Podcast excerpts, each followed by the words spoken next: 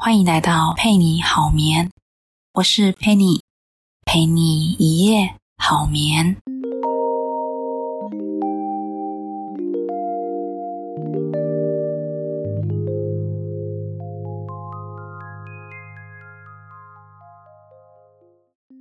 嗨，最近睡得好吗？不知道你喜不喜欢跑步呢？跑步跟冥想的状态很像，都可以让你在混乱的思绪中暂停下来，专注在当下。跑步时冥想也能够更集中注意力，所以我很喜欢跑步带给我的平静。日本知名小说家村上春树，据说他每日都会跑上十公里，去保持他在写作上的灵感。他曾经说：“我写小说很多都是从每天晨跑的路上所学到的。”在他的著作关于跑步，我说的其实是这本书里有对跑步的一段描述。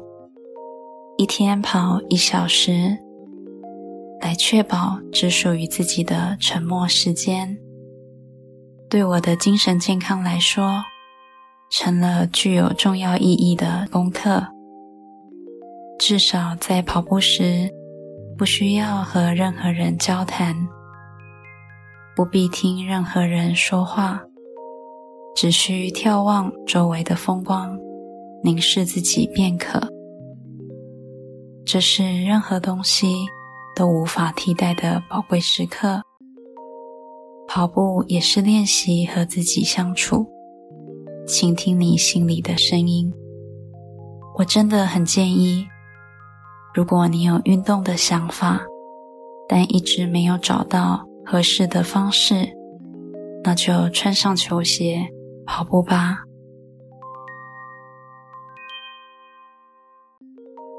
今天我会分享一个我的跑步小故事。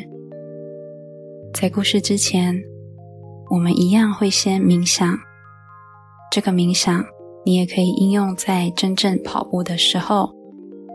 跑步冥想的关键就是一边跑步，一边专注于呼吸，排除你心中的杂念，去达到内心的平静。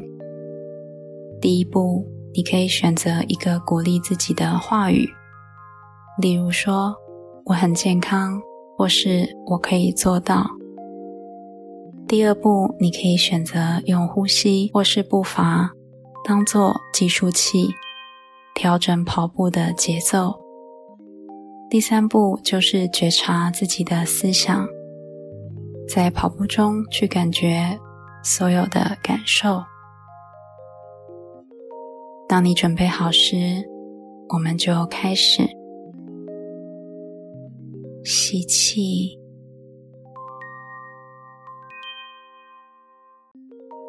吐气，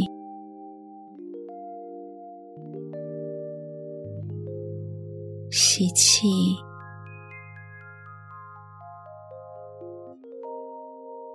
吐气。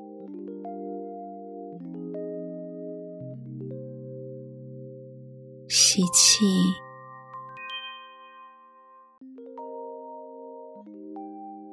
吐气，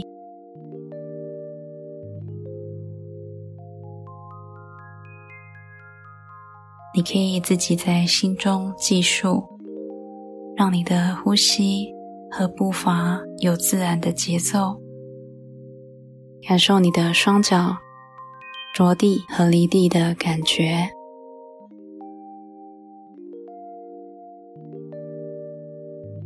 继续吸气，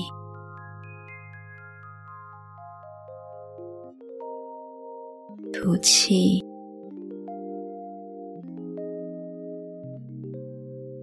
吸气，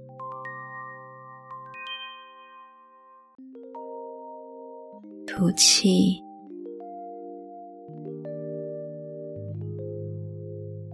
吸气。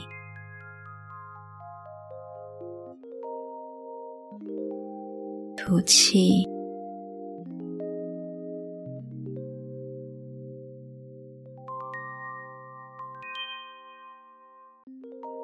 现在你的整个身体感觉如何？有感受到微风吗？你眼前看到了什么？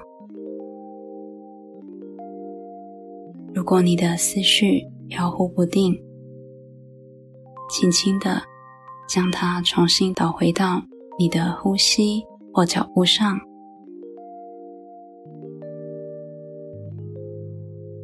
吸气，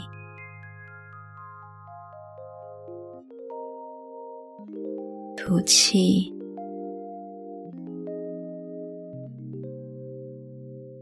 吸气，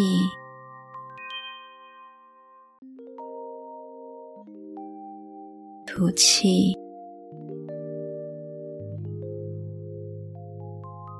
吸气。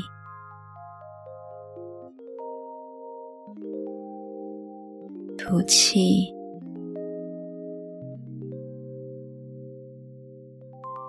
当你进入到心流状态，跑步会变得毫不费力。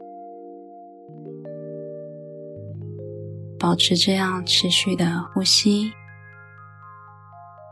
在你的呼吸中，和我进入今天的故事。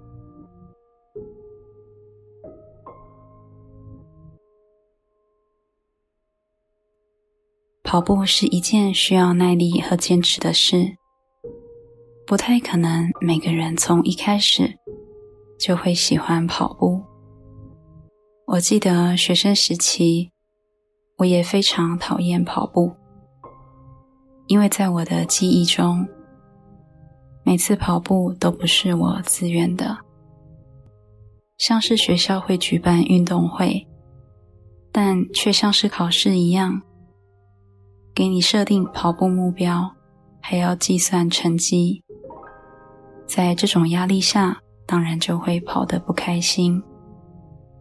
当你不是真正去享受一件事情，而是被压着去做，我想任何人应该都会感到不舒服。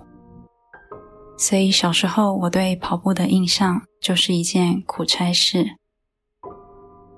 至有好多年的时间。我都没想过要跑步，是一直到工作以后，我才真正喜欢跑步这件事。但我这个念头来得很突然，我是属于那种想到就会去做的人。某一年夏天的晚上，大概是晚上八九点吧，突然就想我要不要去跑步。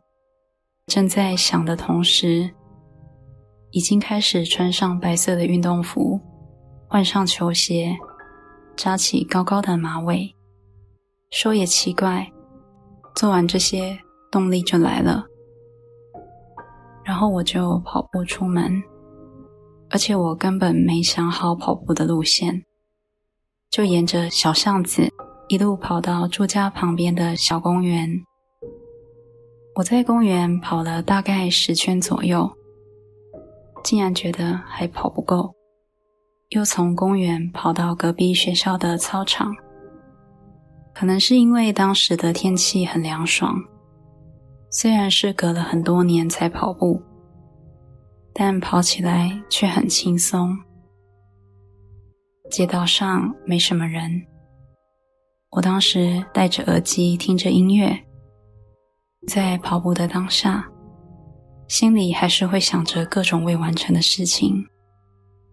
但当你跑到气喘吁吁的时候，你就会发现，只会专注在跑得好累的上面，暂时性的忘了那些烦恼的事，从中获得力量。这也是让我持续跑下去的理由。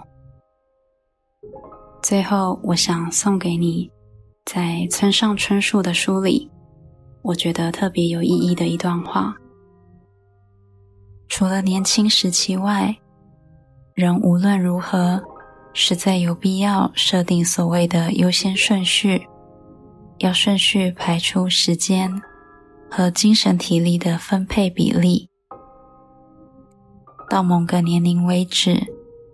自己心里如果不确实建立这样的系统的话，人生会缺乏焦点，变成没有轻重缓急。与其和周围的人具体交游，我更想确立安静的生活。你无法讨好每个人，简单说就是这样啊。